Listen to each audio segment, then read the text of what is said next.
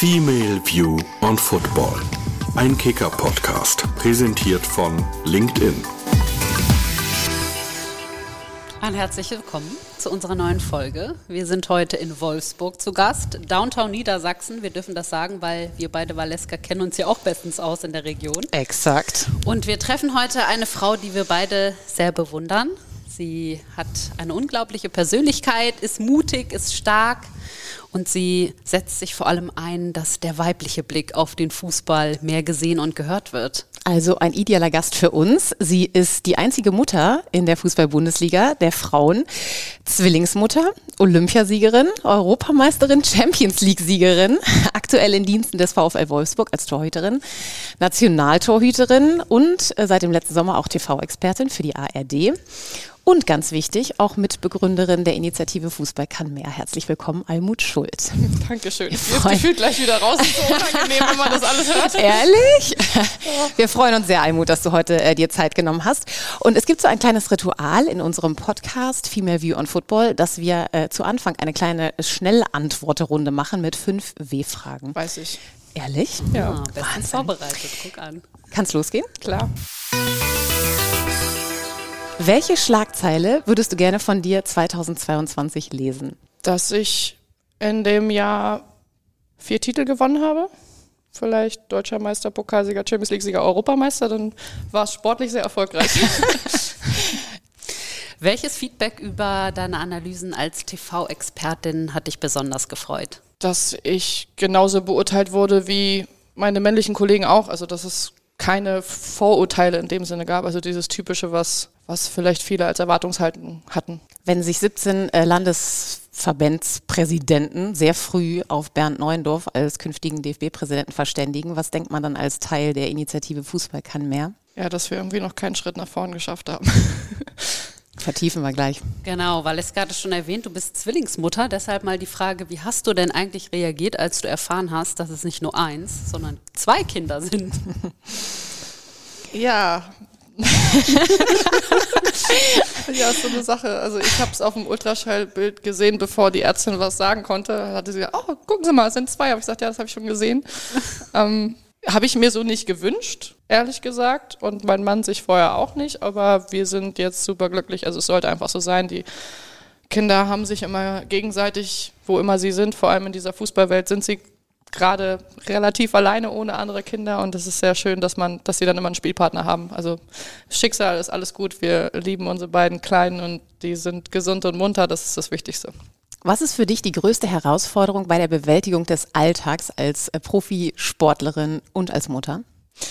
Dass mein Alltag nicht selbstbestimmt ist in dem Sinne, sondern ich bin abhängig von einem Trainingsplan und wenn sich der Trainingsplan von einem auf den anderen Tag ändert oder auch von einer Woche zur anderen Woche, dann ja, ist das eine organisatorische Herausforderung. Sagen wir mal, so wie es nächste Woche ist, hat sich heute dann ein freier Tag verschoben, der eigentlich Dienstag war, ähm, vor, bevor das Trainingslager gecancelt wurde. Dann wurde das Trainingslager gecancelt, dann wurde es auf Mittwoch geschoben und jetzt wurde es wieder zurück auf Dienstag geschoben. Und ich hatte an dem Tag ähm, einen Arzttermin für die Kinder gelegt und den verschiebe ich jetzt dann, glaube ich, schon zum zweiten Mal.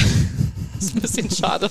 Aber so ist es. Also ähm, das sind die, die Kleinigkeiten ähm, und ich weiß ja auch, worauf ich mich eingelassen habe. Das ist natürlich das Besondere an deinem Job. Du kannst eben nicht mal so eben frei nehmen und ähm, dazu fährst du auch noch jeden Tag. Ich glaube, dann sind es insgesamt 140 Kilometer hin und zurück. Ja, das reicht nicht mal. Noch mehr. Wie lange Ja, dauert es? so- Wie lange bist du im Auto unterwegs?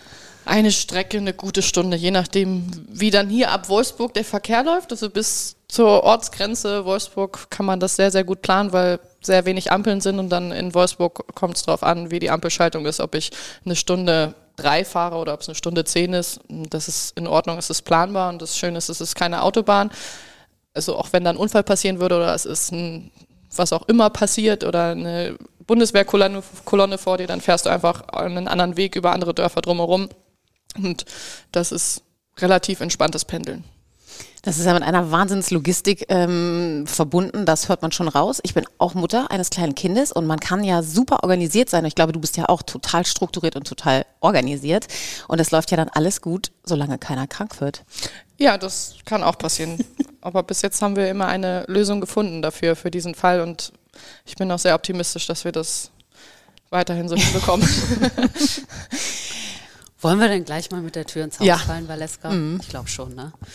Wir haben das gerade angesprochen. Es ist eigentlich ein unglaublicher Aufwand. Man fragt sich, wann du nebenbei noch Logistik studiert hast, ja, Logistik des Lebens, also wie du das alles wuppst.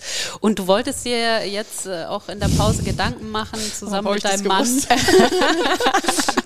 Wir wollen es gleich abarbeiten. okay. ähm, wie deine Zukunft aussieht, weil dein Vertrag ja auch äh, ausläuft. Ähm, bist du da zu einem Entschluss gekommen und wenn ja, zu welchem? Das Glück daran ist, dass ich sehr viele Optionen habe. Dafür bin ich dankbar. Dafür waren auch die letzten zwei Jahre sehr, sehr wichtig, um, um zu schauen, was ist möglich. Und ich habe mir mit meinem Mann sehr, sehr viele Gedanken gemacht. Wir haben in der Familie unglaublich viel gesprochen und wir haben jetzt für uns schon eine, sagen wir mal, Lösung A, die wir bevorzugen, aber wir sind noch nicht sicher, ob sie funktioniert und wie sie funktioniert. Da sind noch ein paar organisatorische Sachen zu klären. Und wenn die nicht funktioniert, haben wir zum Glück auch B und C. Und wenn es da was zu verkünden gibt, dann werden wir das sicher auch machen. Also dann interpretieren wir jetzt mal, du sagst, das ist sehr aufwendig, ähm, diese Fahrt hier hin und her. Du hast das jetzt ja auch schon eine Weile gemacht, du weißt ja, wovon du sprichst. Ähm, du musst vorbauen für deine Zukunft. Ähm, du hast immer gesagt, Ausland wäre vielleicht auch noch eine Option. Du hast einen Top-Job gemacht bei der EM. Alle haben gesagt, die ist brillant, die ist nicht nur im Tor brillant, sondern auch da, die sieht Sachen, hat die Süddeutsche geschrieben, die andere nicht sehen. Ähm, du wurdest mit Lob überschüttet. Ich nehme mir jetzt einfach mal raus, so zu interpretieren, dass ich das Gefühl habe, es geht nicht weiter. Du stellst die, ähm, du stellst die Weichen ein bisschen anders. Ähm, könnte Ausland so eine Sache sein? Ähm, Also ich liebe es auch immer zu spekulieren. Ich würde genau den gleichen Weg gehen, den du jetzt gerade gehst, um zu spekulieren, aber es ist, es ist wirklich noch nichts äh, spruchreif. Also es sind viele, viele Sachen, die wir noch überdenken und das ist auch, das ist ja nicht nur meine Entscheidung und es geht nicht um meinen Traum, sondern es geht darum, wie es der Familie am, am besten geht und wie wir den Alltag wuppen, dass wir alle zufrieden sind. Und es geht auch nicht darum, dass irgendwie mein Mann jetzt seinen, seinen Job umstellen soll oder ja, für die Kinder irgendwas negativ sein sollte, sondern es soll für die gesamte Familie eine gute Lösung sein und wir haben einen, einen Favoriten und gucken wir mal. Also es könnte sein, Anna, ich höre das so raus, dass man Almut, obwohl sie vielleicht nicht mehr beim VfL spielt, aber bei der WM in Australien und Neuseeland 23 noch spielen sieht. Könnte sein, ne? Und es gibt Es ja ist auch auch nicht ausgeschlossen, dass das beim VfL Wolfsburg ist. Also ich will jetzt hier überhaupt nichts. Nein, das ist äh, Auch beim VfL Wolfsburg zu spielen ist ein großer organisatorischer Aufwand für die Familie und für mich. ja. Aber es gibt ja noch andere schöne Länder, wo vielleicht, wenn ich hier rausschaue, es ist relativ grau, auch mal die Sonne scheint. Oh, es gibt bestimmt Weiß auch Länder, wo Klima, leckeres Essen, es gibt bestimmt auch Länder, wo es häufiger grau ist noch und häufiger. regnet. Es gab ja genügend Interviews zu lesen. Was äh, mich beeindruckt hat, du hast, du benennst die Dinge ja auch ähm, ganz klar beim Namen und hast so beim Thema ähm, finanziell, äh, also bei dem finanziellen Thema auch gesagt, es gibt oder nicht jede Spielerin in Deutschland, die in der höchsten Spielklasse spielt, kann irgendwie ihre Wohnung und ähm, andere Dinge gut bezahlen. Was wurde in Deutschland irgendwie verschlafen im Frauenfußball? Oder woran liegt das, dass das noch nicht geht? Das größte Hindernis ist diese Zuständigkeit. Es wird immer die Schuld irgendwo hingeschoben, von wegen die Vereine müssen mehr machen, der Verband muss mehr machen, es müssen Sponsoren kommen, die Medien müssen was machen. Ja, wenn mehr Zuschauer ins Stadion kommen, dann könnte man ja auch, also es wird immer so ein bisschen abgegeben und es wird nie so nach vorne getreten, um zu sagen, wir machen jetzt. Und wir wollen, dass jetzt noch jemand anders mitzieht. Und es ist, es gibt da in dem Sinne auch keinen Schuldigen, sondern es ist so ein Kreislauf. Es sind fünf, sechs Faktoren, die bedingen, ob jemand professionell Fußball spielen kann oder nicht. Und nicht nur eine Person, sondern eine ganze Liga. Und diesen Schritt müsste jemand gehen. Und bis jetzt hat sich niemand da in der Zuständigkeit gesehen oder den Mut aufgebracht. Und das ist in England beispielsweise passiert, dass sie in England die, der Verband gesagt hat, das ist jetzt einfach eine Vorgabe. Ihr müsst es machen. Jede Spielerin muss nur Fußball spielen in dieser Liga und muss davon leben können. Das ist natürlich auch die Definition, was Leben heißt. Und, ne, aber die können meines Wissens die Wohnung bezahlen. Und das ist schon mal mehr, als es in Deutschland ist. Ähm, wir haben selber mal interne Umfrage gemacht in der ersten und zweiten Bundesliga und da kamen teilweise für mich nicht überraschend, aber erschreckende Ergebnisse bei raus, dass es Spielerinnen in der ersten Liga gibt, die nicht mal einen Vertrag haben, viele, die nicht berufsgenossenschaftlich versichert sind, viele, die einfach nur 100 Euro auf die Hand bekommen im Monat. Natürlich gibt es auch die anderen, die wirklich gut davon leben können, die ähm, in einem guten vierstelligen Bereich brutto verdienen. Das ist super, aber darüber würde sich auch jede andere Arbeitnehmerin freuen. Mm, ja, aber es ist, ist eine begrenzte Zeit, die man diesen Beruf ausüben kann. Und wenn man einen annähernd attraktiven Wettbewerb haben möchte in dieser Liga, dann braucht man nicht nur zwei Vereine, die den ganzen Sport professionell machen, wie den VfL Wolfsburg und den FC Bayern München, sondern man braucht noch mehr.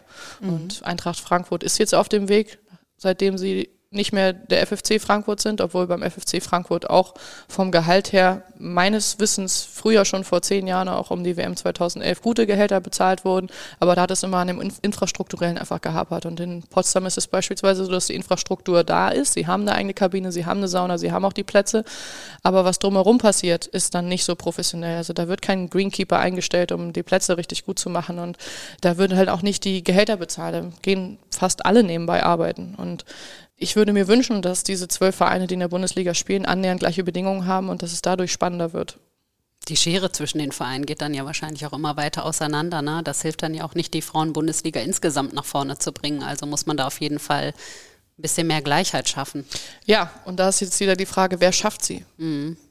Wer fängt es an? Kommt jetzt, kommen jetzt drei Sponsoren, die fünf Vereine aufkaufen und sagen, wir stehen jetzt dahinter? Kommen plötzlich 10.000 Zuschauer zu jedem Spiel ins Stadion und bringen damit das Geld. Kommen vielleicht auch die Medien, die sagen, wir übertragen jetzt auf dem und dem Niveau etwas und zeigen es zu, zu Zeiten, wo Millionen Zuschauer garantiert sind. Ähm, ist es der Verband, der etwas vorschreibt, der da auch Geld reinschießt?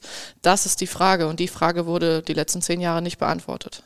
Und im, in Abgrenzung dazu in Spanien und in England. Also wir haben jetzt gerade gehört, in Spanien zum Beispiel die Champions League Spiele der Frauen, also die sind ja mehr als gut besucht. Ne? Also finden die in den meisten. großen Stadien. Ich war beispielsweise auch enttäuscht von unserem Spiel in London, Chelsea mhm. VfL Wolfsburg. Ich müsste jetzt nachschauen, aber es waren nicht mehr als 1600 Zuschauer okay. in Kings Meadow und Davon war ich tatsächlich auch enttäuscht. Also wenn sie dort in dem kleinen Stadion spielen, habe ich erwartet beim Spitzenspiel der Gruppe sozusagen, dass da 4.000, 5.000 Zuschauer sind. Mhm. Und natürlich gab es auch andere Spiele, wo deutlich mehr waren. Ich sehe jetzt auch das Champions League Viertelfinale Barcelona gegen Real, was sogar das Rückspiel ist, wo 70.000 Karten mittlerweile verkauft sind. In Camp Nou, also es wäre auch nochmal ein Traum, vor 70.000 Zuschauern in Camp Nou zu spielen. Ja, vielleicht ist das ja Alternative C. Ist noch Alternative C, wer weiß, ja. Ist das so, dass die Frauen-Bundesliga oder auch die Vereine so ein bisschen auf so einem männlichen Konzept, also das, was man eben aus der Herren-Bundesliga kennt, dass sie darauf basieren, also dass es irgendwie gar keine Kitas gibt und du ja auch die einzige Mutter bist? Da habe ich so gedacht, das kann ja eigentlich gar nicht sein. Also es müssen ja mehr Voraussetzungen geschaffen werden, dass Frauen auch während ihrer Karriere Mutter werden können. Sonst stehst du ja zwangsläufig immer vor diesem Karriere. Es ist allerdings in der ne? Wirtschaft auch noch so. Oft. Genau, das lässt sich natürlich auf viele Branchen äh, übertragen, das ist klar. Aber jetzt sprechen wir natürlich gerade mit Almut über, mhm. über die Frauen-Bundesliga. Was, was, was muss man da tun, damit sich das äh, ändern kann? Also damit Frauen einfach mehr Optionen haben auch. Es geht ja in den ganzen Fußballvereinen nicht nur darum, dass es die Spielerinnen sind. Also wie viele Frauen arbeiten auch in den Geschäftsstellen oder drumherum. Da wäre es auch möglich, vereinsinterne Kita zu haben. Denke, das hat nicht mal Bayern München oder Borussia Dortmund. Ich, ich weiß es nicht genau, aber ich schätze das jetzt einfach mal, weil, wie du schon gesagt hast, es sehr männlich geprägt ist aus den letzten 100 Jahren. Und das ist ja auch noch ein großer Nachteil, dass in den Entscheidungspositionen, die wirklich eine Vereinsausrichtung betreffen oder auch den sportlichen Bereich, dass dort Frauen in Deutschland, egal ob in der Männer- oder in der Frauenbundesliga, selten eingebunden sind. Und das ist so gewachsen. Ich kann es ja auch nachvollziehen geschichtlich. Wenn fünf, also bis vor 50 Jahren es verboten war, dann mussten Frauen erstmal sich reinarbeiten, überhaupt in dieses klischeebehaftete Gebiet. Und da Fuß zu fassen, dauert vermutlich nach einem Verbot min Minimum 20, 30 Jahre. Ja, und dann sind vielleicht jetzt erst die ersten Frauen, die dann auch 10, 20 Jahre Erfahrung gesammelt haben in diesem Bereich da, um diese Posten übernehmen zu können aus der Sicht der Männer. Das heißt, es kann sein, dass sich in den nächsten Jahrzehnten sich etwas entwickelt, aber so schnell geht's nicht, weil die Türen auch nicht so einfach zu öffnen sind. Es ist eine Gewohnheit drin und wir haben im Fußball schon immer diesen Spruch gemacht, warum sollen wir denn was Neues machen? Wir waren doch mit dem Alten erfolgreich. Wie viele Leute gibt es, die Rituale haben, die ja einfach abergläubisch sind. Und das ist in Sportarten extrem und im Fußball nochmal. Wie viele Fans alleine ziehen immer das gleiche Trikot an, weil sie sagen, mit dem habe ich gewonnen oder ich muss die spezielle Unterhose anziehen. Und das rauszukriegen aus den Köpfen, um zu sagen, hey, lass uns doch mal was Neues probieren. Das ist eine Schwelle und die muss überwunden werden passt dazu auch. Du hattest mal gesagt, ähm, der Frauenfußball, der ist wie so ein Start-up. Ja, das ist so. Gesagt. Also man sieht ja das Potenzial, was, was kommt. Also in England gibt es jetzt den TV-Vertrag mit Sky, mit BBC. Das ist was Besonderes. Da zeigt man auch, dass man Geld wieder reinbekommt. Und wir haben es ja in Deutschland auch, dass schon mehr Sponsoren sich dafür interessieren. Und auch wenn man die WM 2011 sieht, die war super besucht da habe ich auch in meinen Anfangsjahren der Nationalmannschaft erlebt, wie voll die Stadien sein können und was mhm. für Stimmung da war. Das heißt ja, dass die Leute sich nicht grundsätzlich davor verschließen, aber ganz oft hapert es daran an diesem an dieser Darstellung. Also wenn das finde ich total interessant, weil ich erinnere mich auch noch sehr gut an die WM 2011 und das war ja wirklich so eine Grundbegeisterung, die man im ganzen, Im ganzen Land, Land, gemerkt ja. haben, wie viel Freude die Leute auch haben, es wurde, dann wieder ich, ihre Spiegel für zu eine dekorieren. Frauensportart die Heerstraße in Berlin gesperrt, um zum Olympiastadion zu fahren. Wir sind mit dem unserem Mannschaftsbus und dem ganzen Trost drumherum sind wir auf der Gegenfahrbahn auf dieser dreispurigen Heerstraße gefahren und auf der Stra äh, Straße zum Stadion war voll, war Stau, war alles. Das das habe ich noch nie erlebt. Werde ich mhm. wahrscheinlich auch nie wieder erleben in meiner aktiven Karriere. Das heißt, das hat am Ende auch irgendwas mit Sichtbarkeit zu tun. Irgendwie, also man kann sich halt für nichts begeistern, was man nicht kennt oder was einem nicht irgendwie permanent serviert wird eigentlich. Ne? Und auch von der Qualität, wie es serviert wird. Es ist schön, dass wir auch unseren Platz in der ARD Sportschau bekommen haben zwischen der dritten, zweiten und ersten Bundesliga der Männer. Aber wenn man dann vielleicht gerade einen Beitrag von der zweiten Bundesliga gesehen hat und da konnte man jede Situation auflösen, egal ob es abseits war, ob es ein Tor war, ob vielleicht noch ein Handspiel dran war, ob es ein Foul war. Und dann guckt man den Beitrag der Frauen-Bundesliga und der Kommentator muss dann selber sagen, hm, es sieht so aus, ob die Spielerinnen jetzt gerade Hand genommen haben, aber also leider können wir es nicht auflösen, aber wir schätzen mal, der Elfmeter ist jetzt berechtigt. Denn jeder Zuschauer senkt unter, unterbewusst, was für ein Amateursport. Total.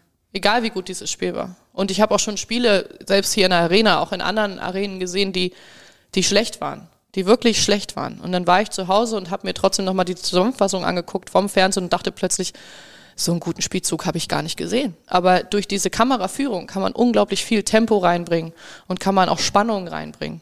Und das ist eine Kunst. Das merkt man nicht nur im Fußball, sondern auch im Film und Fernsehen, genauso in der Musik. Man kann auch jemanden, der nicht so eine gute Stimme hat, der aber vielleicht das Timing hat, ein Lied zu singen, kann man die Stimme so verändern, dass es einfach gut klingt. Also ich hatte auch schon Songs, die ich toll fand und dann war ich beim Live-Konzert und habe gedacht, ja, das Geld hättest du dir sparen können. Mhm. Ich finde, mehr Sichtbarkeit hat ja auch damit zu tun, dass akzeptiert wird, dass Dinge anders gemacht werden. Du hast das auch äh, vorhin schon so ein bisschen angesprochen. Das lässt sich eigentlich auch auf unseren Beruf der Reporterin ganz gut übertragen. Als ich zum Beispiel angefangen habe, war es ganz oft so, dass Männer mir gesagt haben, nee, das und das kannst du nicht sagen oder das und das kannst du nicht machen, wo ich da immer gesagt habe, warum kann ich das denn nicht? Oder ähm, ich arbeite ja zum Beispiel auch als Stadionsprecherin bei euren Länderspielen und da kam neulich eine Frau zu mir und hat gesagt, das war ja schön. Ja, das war ja ganz anders als die Männer. Und da habe ich so gedacht, genau, die Leute erwarten nämlich eigentlich immer, dass man diesen Weg, ich sage jetzt mal, des alten weißen Mannes beschreitet und den quasi adaptiert und nachmacht als Frau. Und die Leute sind dann eigentlich immer sehr überrascht, wenn man den weiblichen Blick, also das Weibliche, seine eigenen Ansichten irgendwie reinbringt. Ich weiß nicht, wie ihr das empfindet. Ja, genau das kommt vor. Wenn, wie gesagt, es ist diese, dieses auf dem Konventionellen zu beruhen, was ja. im Sport und im Fußball sehr, sehr viel drinsteckt, egal in welchen Sachen. Das, ich habe das schon sehr oft gehört, egal ob es auch im medizinischen Bereich in vorherigen Vereinen oder auch in der Nationalmannschaft war, da hat man gesagt, Mensch, wir haben, habe ich das schon dann, damit habe ich gute Erfahrungen gemacht. Es wäre doch schön, wenn wir das jetzt auch mal hätten oder wenn wir im Krafttraining das und das anwenden. Das haben wir noch nie gebraucht, wir waren auch so erfolgreich. Also, warum denn verschließen vor der Innovation? Was soll das denn? Also, mhm. Es ist doch gut, wenn ich danach frage besser als Stillstand. Also wir haben doch vor 10 oder 20 Jahren auch anders trainiert, als wir es jetzt trainieren. Und wenn man sich Spiele von Beckenbauer auf dem Platz anguckt, dann war das auch noch ein komplett anderer Fußball. Und das muss man ja dann auch sehen. Man muss diese Innovation sich dann eingestehen und sie auch fördern. Und ich vermute, dass zum Beispiel die Kommentare zu, deinen, ähm, zu deiner Aktion als Expertin in der ARD, dass die auch deswegen so positiv waren und dass gesagt wurde, die sieht andere Dinge da war jetzt, glaube ich, bei aller Wertschätzung, dass du alles im Fußball siehst, war, ging es nicht darum, dass du jetzt nochmal genau so eine ähm, Situation analysierst, sondern es ging, glaube ich, darum, was, wie du Dinge einordnest. Also, und das ist, glaube ich, dieser etwas andere Blick. Du nimmst einfach ein bisschen andere Sachen wahr. Eigentlich genau Kernthema Absolut. unseres Podcasts, äh, wo wir sagen, das wird eigentlich nie, also man, man tut so, als gäbe es das gar nicht. Aber ehrlich gesagt, die Hälfte der Gesellschaft, die denkt ein bisschen anders. Ja, da habe ich auch so Sprüche bekommen, teilweise, also der Torwart, Torwartposition ist mein Fachgebiet. Das kann ich ja jetzt nicht bestreiten. Und wenn ich etwas sehe, dann muss ich das auch manchmal äußern. Da gab es eine, gab's eine Situation, wo ich dem Torwart eine andere Technik empfehlen würde. Einfach so aus dem logischen Betrachten. Und habe ich dann auch hinterher Kommentare gekriegt von wegen, ja, du musst aufpassen, dass du nicht deine Torhüterkollegen denunzierst. Und sage ich, ich habe ihm ja nicht gesagt, er ist ein schlechter Torwart. Ich habe nur gesagt, vielleicht hätte er mit der Technik den Ball gehalten. Das ist natürlich auch in den Sternen geschrieben, aber es ist ja eine Überlegung. Und nur weil ich das sage, zwinge ich ihm ja nichts auf und äh, schreibe ihm das Tor zu. Aber es wurde dann sofort so verstanden, als ob ich jemanden aus meiner Zunft kritisieren würde und das dürfte ich ja nicht. Also ich habe das sehr gefeiert, dass du dich da auch immer so proaktiv zu Wort gemeldet hast. Und Ich auch den Lachflash fanden wir auch gut. Was Sehr menschlich. eigentlich an, an dieser Stelle interessiert mich auch mal, was gab es denn eigentlich äh, für so ein Feedback von, von Prince Boateng, so ein, ja, Gibt der überhaupt Feedback? Typ? Wir haben gar nicht so viel über, über Rückmeldungen so direkt gesprochen, sondern wir haben einfach gemerkt, dass wir viel gelacht haben außerhalb der Kamera. Wenn wir in unserem Analyseraum saßen, dann haben wir, haben wir gelacht und es gab auch Situationen, wo wirklich ein Spiel nicht gut war und wir uns angeguckt haben und gesagt haben, ja, also ich würde jetzt gern Bier trinken. Ja, ich auch. Vor der Sendung? Egal. Das können wir uns so nicht angucken. Also auch das, es war einfach menschlich, es war schön. Wir haben viel gelacht in unserer ganzen Runde mit Stefan Kunz, mit Alexander Bommes und äh, mit Prince Boateng. Es war, es war gut. Und darüber muss man sich gar nicht so ausleben. Und es gibt auch Situationen, die ich natürlich nicht beschreiben darf, weil es internas sind, aber es war sehr witzig, ja. Dann bewegen wir uns mal so ein bisschen weiter. Äh, Ich gehe mal davon aus, du hast unseren letzten Podcast wahrscheinlich nicht gehört, aber wir waren mit Andreas Aber Lute. das kannte doch die W-Fragen. Es ist schön, dass du davon ausgehst. Ja. Ähm, Ich habe ihn gehört. Ehrlich? Weil du so, boah, ähm, auf jeden Fall saßen, dann wirst du ja gehört haben, wie Andreas Lute dir äh, Komplimente gemacht hat und gesagt hat, Ich habe mich ein bisschen geschämt im Auto. Ehrlich? Ja, Ich mag das immer nicht, wenn man so über mich spricht. Das ist ja wir schön. fanden und es so nett. es Ähm, war ja auch nett, aber ähm, ja, ich, du hättest ihm die Augen geöffnet, er hat super viel von dir gelernt. Ähm, das war irgendwie beeindruckend, fand ich. Ähm, Also man muss ja auch mal sagen, Hut ab Andreas Lute, dass er auch überhaupt auf die Idee gekommen ist, zu sagen, ich kann über den Frauenfußball gar nicht urteilen, weil ich kenne mich nicht aus, ich hole mir Expertise. Also der eine aber oder genau andere so hätte Typ sicher, ist er einfach. Genau, er ist der ein ist sehr reflektiert. Sehr reflektiert. Er, ist, ist ein, er ist ein herzensguter Mensch. Also ich habe ihn auch kennengelernt damals mehr oder minder zufällig durch dieses Bündnis, was aufgekommen ist in der Corona-Zeit unter den Spielern und Spielerinnen und wir Spielerinnen wurden damit reingenommen. Da war äh, Andreas Lute recht schnell mit Nevin Supotic auch ein Ansprechpartner und noch ein paar anderen Jungs und ich bin denen dankbar. Also ich habe einen anderen Blick drauf gekriegt, sie haben einen anderen Blick gekriegt und da sind jetzt auch Freundschaften entstanden und auch gerade mit Andreas Lute. Natürlich haben wir jetzt nicht jeden Tag Kontakt und es gibt auch mal vier Wochen, wo wir keinen Kontakt haben, aber wenn wir dann Kontakt haben, ist es immer sehr herzlich und ich, ich mag ihn einfach. Bezug auf was hast du ihm denn die Augen geöffnet? Also was sind so Vorurteile vielleicht, die Männer haben oder Dinge, über die sie sich gar keine Gedanken machen? Bei ihm ging es gar nicht so sehr um Vorurteile, sondern es ging wirklich darum, dass er gesagt hat, ich habe mich damit noch nie beschäftigt. Ich habe davon keine Ahnung und er hatte auch keine, keine Muffen, das zu sagen. Er hat einfach gesagt, ich habe mich noch nie mit eurer Situation beschäftigt. Ich bin immer davon ausgegangen, dass es bei euch genauso ist wie bei uns. Dass ihr genug Geld verdient, ihr seid Profifußballer und dann ist es gut. Ich sagte, ja, so ist es leider nicht. Und als ich dann einfach auch mit ein paar Details rausgekommen bin, hat er, hat er geguckt und meinte, das hätte ich jetzt nicht erwartet, dass es bei euch so ein großer Unterschied ist. Also man kann euch ja nicht mal vergleichen mit der Regionalliga der Männer, sage ich. Nein, kann man nicht. Und das ist, das war für ihn dann in dem Moment so ein Augenöffner. Er hat gesagt, wir, wir müssen was tun. Also es ist, ist ja nicht fair. wenn er das nicht weiß, kann man ja eigentlich davon ausgehen, dass viele andere das auch nicht wissen. Das ne? ist genau das. Also das ist auch die Entschuldigung in dem Sinne.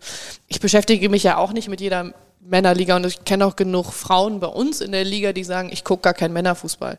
Ist auch in Ordnung. Und diese gibt's auch in, der, in den Männerligen. Und es wäre aber schön, wenn es auch nur zwei Prozent der Spieler in der Männerbundesliga oder in den Männerbundesligen sind, die sich damit beschäftigen, weil diese Aufmerksamkeit uns schon helfen würde. Und wenn auch nur ein Spieler pro Verein mal sagen würde, komm, ich versuche euch jetzt zu unterstützen. Ich sage meinen Fans, sie sollen mit mir zum Spiel gehen, wenn ich auch mal Zeit habe oder so. Es gibt so Kleinigkeiten oder lass uns doch mal eine PR-Sache zusammen machen. Ich habe einen Sponsor, ich versuche den dir auch zu vermitteln, was auch immer. Maxi Arnold macht das doch zum Beispiel eigentlich gern. Der ist oft bei euch auch bei den Spielen. Das ich, stimmt. Ne? Das stimmt, dass er da ist. Das war noch vorher, also in meiner Anfangszeit gerade waren ähm, Diego Benayo, Naldo, die waren sehr, sehr oft da, auch mit Naldo, vor allem auch mit der ganzen Familie. Das hat man, hat man mitbekommen, aber trotzdem gab es ja von denen jetzt nicht so eine PR-Aktion, wo sie gesagt haben, wir wollen jetzt, dass die Frauen hier eingebunden werden. Das fehlt mir manchmal noch so in Bezug in der Verknüpfung von Männer- und Frauenfußball. Mhm. Es ist dann, ja, sagen wir mal, da ist noch sehr viel Potenzial, auch von den Vereins- und Verbandsseiten aus. Ja, er hat eine Sache gesagt, das soll heute nur eine Randnotiz sein. Anna und ich haben uns im Vorfeld darüber unterhalten. Es ging auch um das Thema, ähm, kann eine Frau äh, auch mal eine Männermannschaft trainieren? Anna und ich haben gesagt, das ist irgendwie gar nicht so ein Anliegen von uns. Das ist so das Letzte. Es müsste viel mehr vorher erstmal geschaffen werden. Das ist immer so ein, so ein Beispiel, an dem sich alle sehr schnell reiben irgendwie, wo ich man. Es ist traurig, dass diese Frage gestellt ja. wird. Also ich habe ja auch einen Trainerschein und ich beschäftige mich schon seit ich 14 bin mit dem Trainerjob, habe da schon meine Trainerausbildung angefangen, bis mir dann gesagt wurde, ja, du hättest 15 sein müssen, wir können jetzt leider deinen Schein nicht ausstellen. Das war die erste Trainererfahrung, die ich gemacht habe nach Abschluss des Trainerlehrgangs und ich habe schon immer den Kontakt zu meinem Jugendverein nicht verloren, sondern habe da immer mitgearbeitet. Und das ist jetzt noch so, wenn ich zum Training komme, dass sich die, die Männer drüber freuen und sagen, cool, machst du heute wieder Training.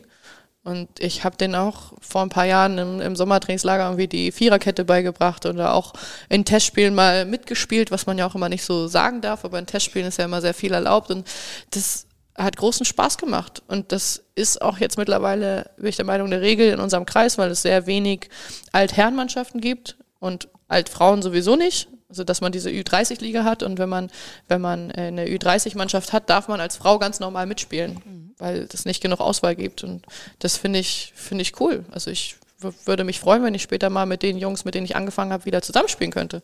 Zieht ja so ein bisschen auch zu einem meiner Lieblingsthemen ab, nämlich die, die Quote, äh, über die ihr auch bei Initiative Fußball kann mehr ähm, sprecht, weil es kommt dann ja oft immer so dieses Gegenargument, nee, es soll nicht um Quote gehen, sondern es soll um Kompetenz gehen. Nur ist es ja so, dass Frauen oft gar nicht in Betracht gezogen werden für eine Position. Ich sag mal, bei Männern sich äh, wahrscheinlich auch bedroht fühlen und natürlich auch gerne in ihrem Kreis bleiben. Und es ist natürlich auch so, da kommen wir dann wieder auf dieses Frauenbild zurück. In unserem Job ist es natürlich krass so, es wird ganz oft, wird die Frau eher nach Äußerlichkeiten beurteilt und gar nicht so unbedingt danach, was kann sie eigentlich? Das Oder was sind ihre, ihre, Qualitäten? Genau. Und ich finde, dieses Bild der Frau muss sich eigentlich erstmal ändern. Man muss sie nach anderen Parametern beurteilen und sehen, was sie kann, was sie dazu beitragen kann. Du hast es gesagt, also andere Dinge mit reinbringen und, und dadurch auch neue Perspektiven für alle schaffen. Aber das ich, wird, glaube ich, nur passieren, wenn es Gewohnheit wird, dass Frauen dort sind. Und deshalb ich auch. die Quote, genau. Genau, deshalb die Quote. Und ich, ist ein banales Beispiel, aber ich möchte es immer ähm, gern damit vergleichen wie der Deutsche gestrickt ist. Der Deutsche, das haben wir jetzt ja auch schon im Sport gehabt, dass er immer sehr konventionell getrimmt ist und vor Innovationen sich scheut. Und für mich war ein sehr prägendes Beispiel in meiner Jugendzeit, dass plötzlich es ein Rauchverbot gab. In Restaurants, in Bus und Bahn, wo auch immer. Und es haben sich alle dagegen gewehrt, haben gesagt, das kann doch nicht sein und jetzt, das, das, war schon immer so, das darf man doch nicht und was ist denn das jetzt hier wieder für ein Gesetz? Und jetzt plötzlich kann sich keiner mehr vorstellen, dass man in, in, im Bus rauchen durfte oder in der Bahn oder im, im Restaurant, im, im Flugzeug. Flugzeug. Ganz schön. Das ist jetzt so, jetzt ist es einfach normal, dass man als Raucher auch auf die Gesellschaft achtet. Und das ist für mich so ein Beispiel, dass es funktionieren kann. Die ganzen Männer, die jetzt einfach sagen, wir wollen hier nicht die Quotenfrau wegen der Quote haben, vielleicht wäre das in 10, 20 Jahren noch einfach vorbei. Vielleicht wäre das der Türöffner, dass es möglich ist und dass man in 10, 20 Jahren drüber lacht, warum mussten wir eigentlich eine Quote einführen? Es ist doch ganz normal, dass jeder die gleichen Chancen hat. Mhm. So wie es jetzt ganz normal ist, dass halt auch ein Raucher auf den Nichtraucher achten muss. Gibt ja auch schon so Länder, wo es, sagen wir mal, normaler, wenn es so eine Steigerungsform von normal gibt, ist. Ne? So wenn man so nach ähm, Norwegen und so weiter guckt, da glaube ich, ist das auch so in Sachen Arbeitsteilung, auch wer macht was, wer packt womit an in der Familie, schon so ein bisschen anders. Da hinken wir noch hinterher und sind ganz schön traditionell irgendwie ähm, hier am Start. Ich glaube, am Ende geht es nur übers Machen, so dass man einfach macht. Das geht gar nicht über Reden, das geht nur über Machen. Ja. Also dass es irgendwann so selbstverständlich ist. Das ist bei uns so im Job.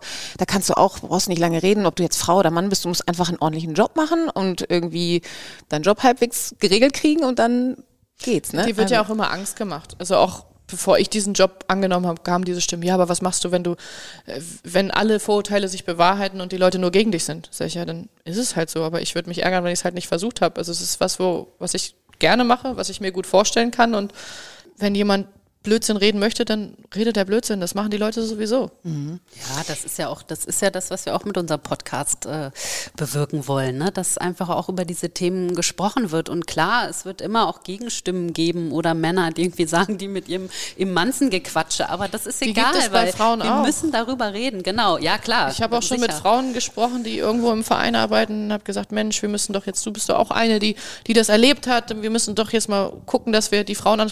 Ich habe sowas nicht erlebt. Ich kenne keine Diskriminierung. Geschlechterdiskriminierung kenne ich nicht. Bei mir ist immer alles super gelaufen. Ah ja, gut. Dann machen Danke wir doch einfach Gespräch. so weiter wie bisher. Ja. Also es gibt es auch. Es, äh, man hat ja Meinungsfreiheit. Ist in Ordnung. Jeder kann Absolut. das machen, was er möchte. Ihr habt euch auf jeden Fall mit der Initiative Fußball kann mehr, du mit acht weiteren Frauen, die alle aus dem Fußball kommen, die alle eine Meinung haben, die alle was bewirken wollen, habt ihr euch zusammengeschlossen, weil ihr wahrscheinlich gemerkt habt, äh, man kann das auch nur in Gemeinschaft äh, so ein Ding anpacken. Katja Kraus hat kürzlich in der Zeit gesagt, ähm, nochmal zu dem Thema DFB, da hast du vorhin gesagt, ja, es wird sich nichts verändern. Das klang so ein bisschen ja, zumindest vorerst erstmal resignierend, kann ich total verstehen. Wir wollen ein bisschen mal äh, da weiter buddeln. Katja Kraus hatte gesagt, ähm, ich habe den Eindruck, dass sich nahezu 100 Prozent der Fußballinteressierten eine Erneuerung des DFB wünschen.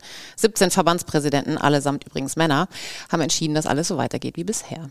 Vorerst entschieden, ja. Es ist ja der DFB-Bundestag noch nicht gewesen, aber es gibt da sehr viele Hintergründe. Wir mussten uns ja auch in, diesen, in diese Verbandsstruktur noch ein bisschen reinfuchsen. Ich habe immer gedacht, ich weiß, wie der DFB funktioniert, aber ich wusste es nicht.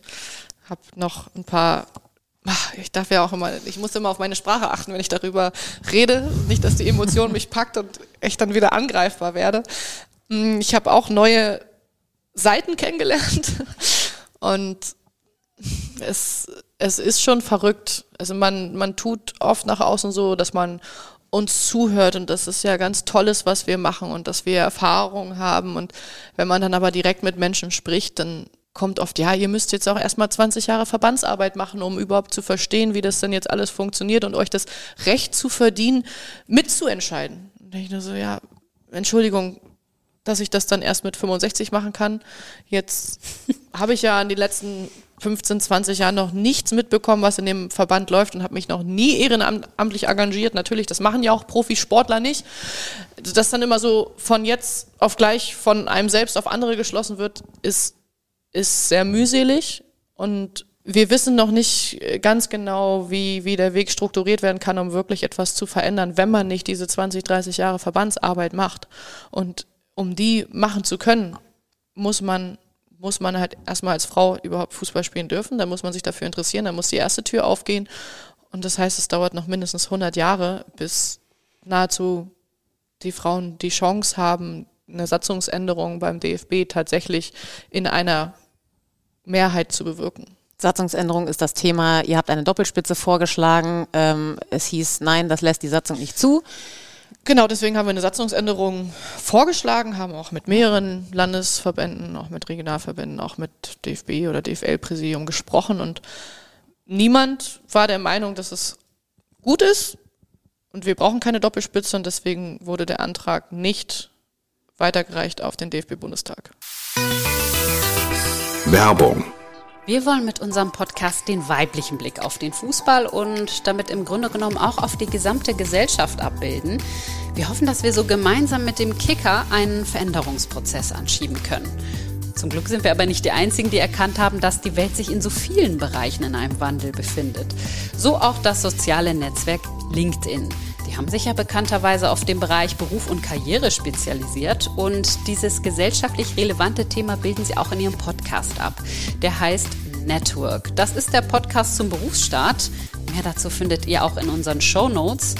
In der aktuellen Staffel geht es um die Frage, wie gutes Arbeiten aussehen kann und sollte. Moderator Friedemann Karek spricht mit Menschen, die die Arbeitswelt diverser machen wollen, nachhaltiger, fairer. Alle zwei Wochen gibt's dienstags eine neue Folge. Jetzt reinhören. Denn schließlich bestimmt das Berufsleben ja einen großen Teil unseres Alltags und wenn man auf der Arbeit glücklich und zufrieden ist, wirkt sich das natürlich auch positiv auf unser Privatleben aus. Deshalb ist es wichtig, dass wir uns alle daran beteiligen, diese Welt diverser, bunter und gerechter zu machen. Werdet auch ihr Changemaker. Hashtag Conversation for Change. Werbung. Wenn es eine, ich meine, das ist jetzt hätte, wenn und aber, aber wenn es eine Doppelspitze gegeben, oder sagen wir mal andersrum gefragt, was hätte passieren müssen, dass einer aus eurer neuner Runde sich aufstellen lässt? Die Doppelspitze war einfach eine, eine Bedingung. Mhm. Wir haben uns das vorgestellt, dass das eine sehr gute Veränderung für diesen Verband wäre, auch eine richtungsweisende Veränderung. Das ist nicht passiert. Darauf haben wir sehr große Hoffnung gesetzt. Auch noch auf andere Setzungsänderungen, zum Beispiel auch in Richtung Delegierten für den Bundestag. Niemand weiß offiziell, welche Delegierten dorthin kommen. Niemand weiß, wie sie bestimmt, wie sie gewählt werden. Und das beim größten Sportfachverband der Welt finde ich schon bedenklich. Also selbst bei der Bundesversammlung, die den Bundespräsidenten in Deutschland wählt, weiß man das. Das ist absolut intransparent, kann man ganz es deutlich ist sehr sagen. Intransparent und es wird auch einfach immer so gemacht, wie man es immer macht. Also auch wenn man gesagt hat, ich, ich würde hingehen, dann ja, aber mh, hm, du bist leider nicht im Präsidium eines Landesverbandes und das können wir ja nicht und wir haben ja so und so viele Stimmrechte und dann kann man halt auch Stimmrechte übertragen. Also theoretisch kann eine Person beim DFB-Bundestag drei Stimmen auf sich vereinen, was ich auch ein bisschen absurd finde, aber so ist die Satzung und deswegen hatten wir da auch Änderungsanträge für ja, einreichen wollen. Das hat nicht funktioniert. Uns wurde versichert, dass zwei unserer Wünsche mit aufgenommen werden, um im Nachgang in einem Strukturausschuss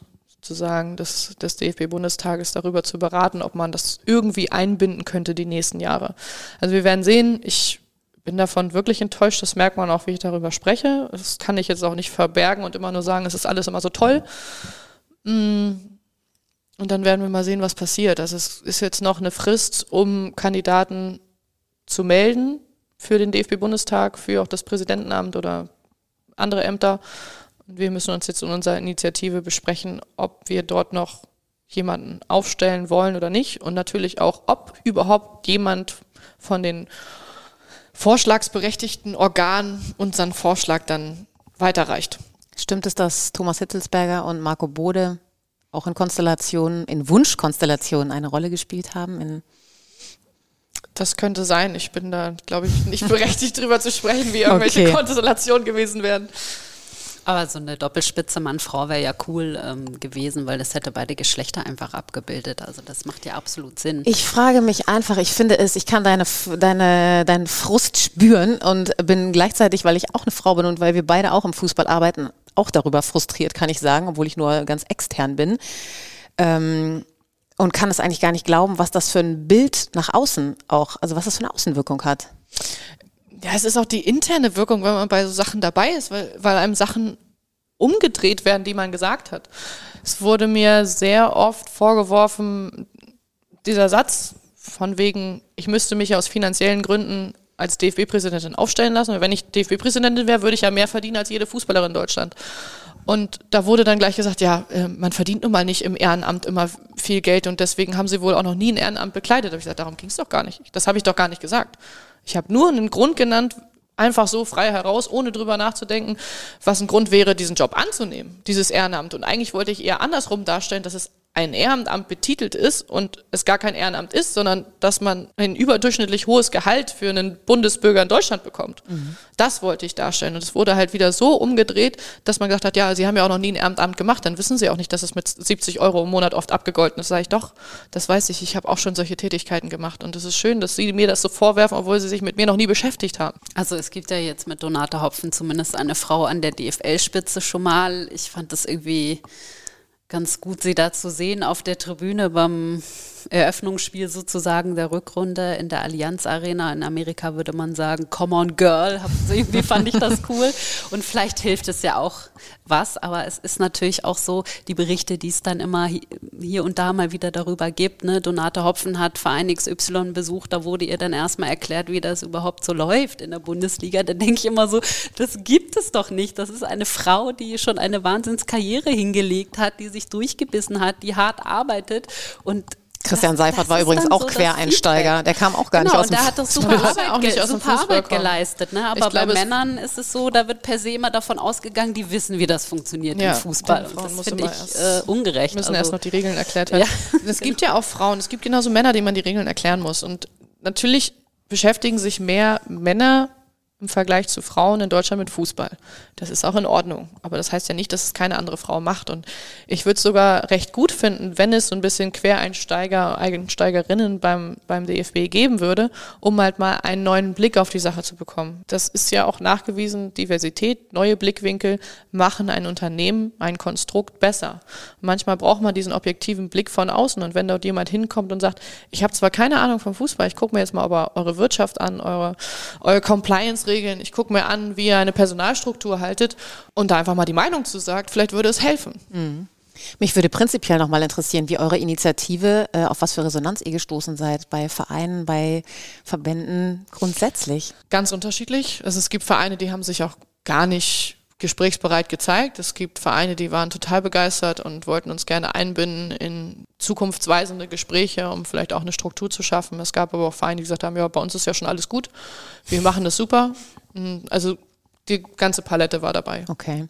Mir geht es ja letztlich immer darum, dass man ja eigentlich, es geht ja um so eine Entscheidungsebene. Also wenn du da überall Männer hast, nichts gegen Männer, aber Frauen entscheiden einfach ein bisschen anders und es geht ja darum, auf der Entscheidungsebene mal Veränderungen hinzubekommen. Ne?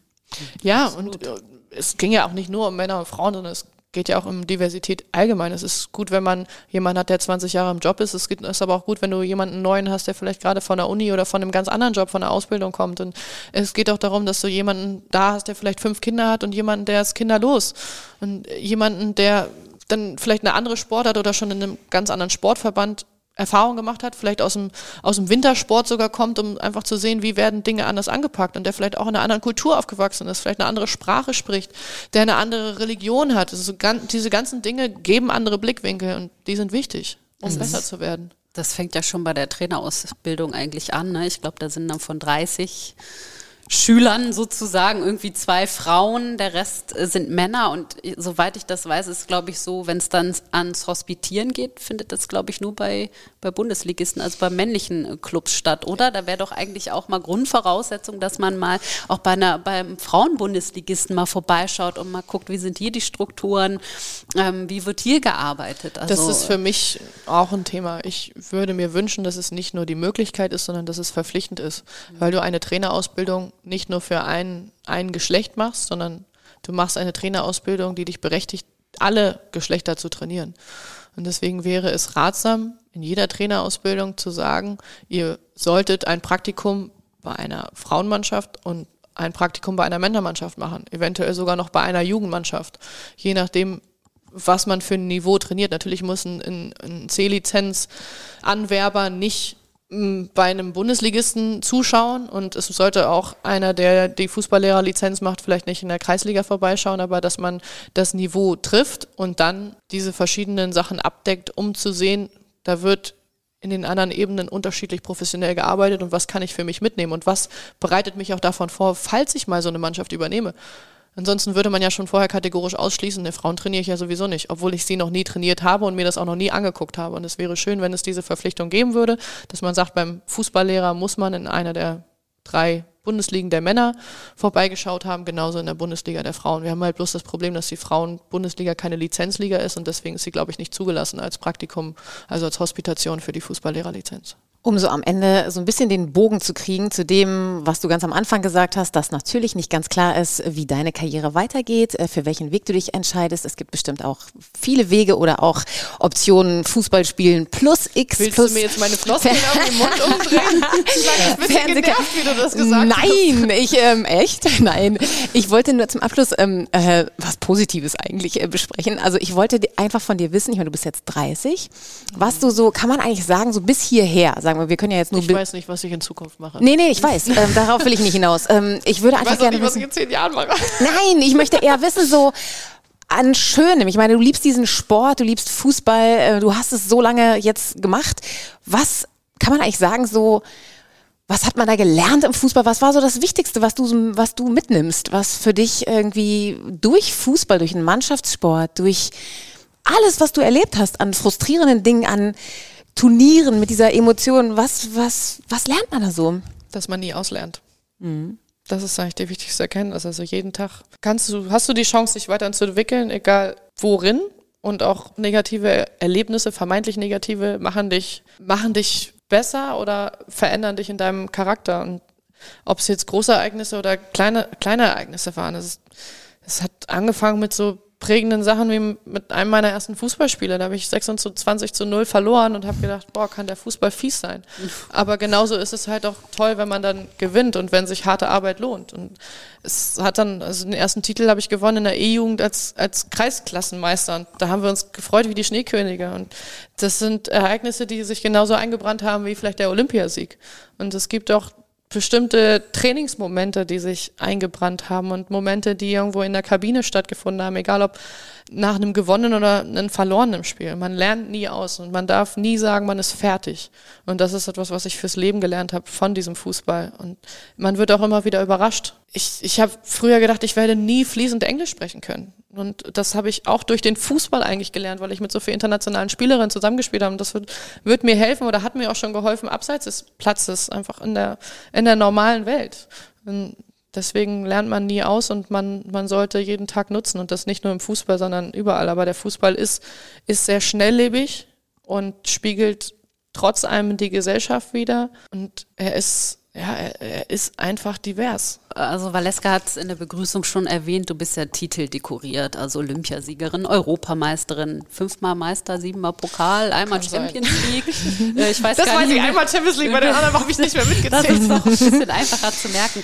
Ähm, und das meine ich jetzt wirklich gar nicht äh, versprochen auf deine Zukunft bezogen. Aber was ist es so, ähm, wofür arbeitest du jeden Tag? Hast du noch so ein sportliches, so einen sportlichen Traum? Was treibt dich jeden Tag an? Ja, das hat man ja gleich am Anfang gemerkt. Also vier Titel dieses Jahr, das Müssen treibt mich sein. schon an.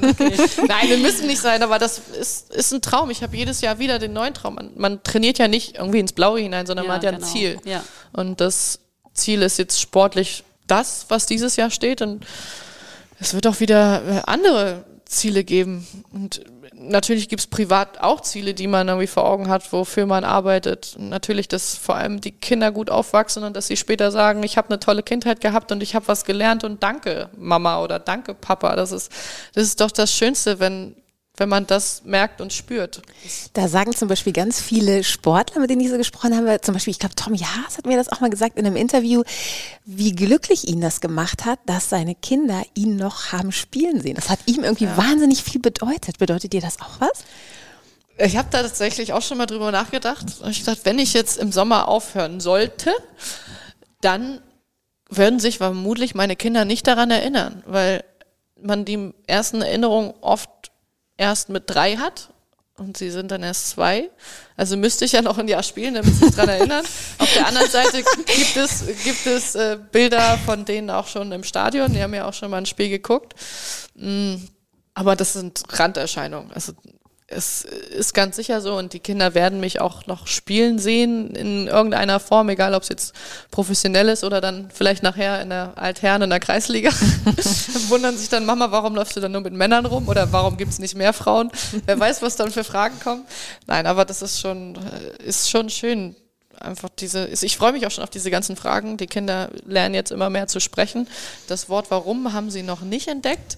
Es ist jetzt Sei eher so die, froh. ja, es ist jetzt eher so die Nein-Phase, aber da ich ein Kind war, was warum geliebt hat, werden unsere beiden das ganz sicher auch äh, benutzen, dieses Wort. Und ich freue mich schon darauf, an den Antworten zu verzweifeln. Ich bin ja immer jemand, der versucht, jede Frage zu beantworten und mit sehr viel Geduld dabei ist. Vielleicht platzt mir dann auch mal der Kragen.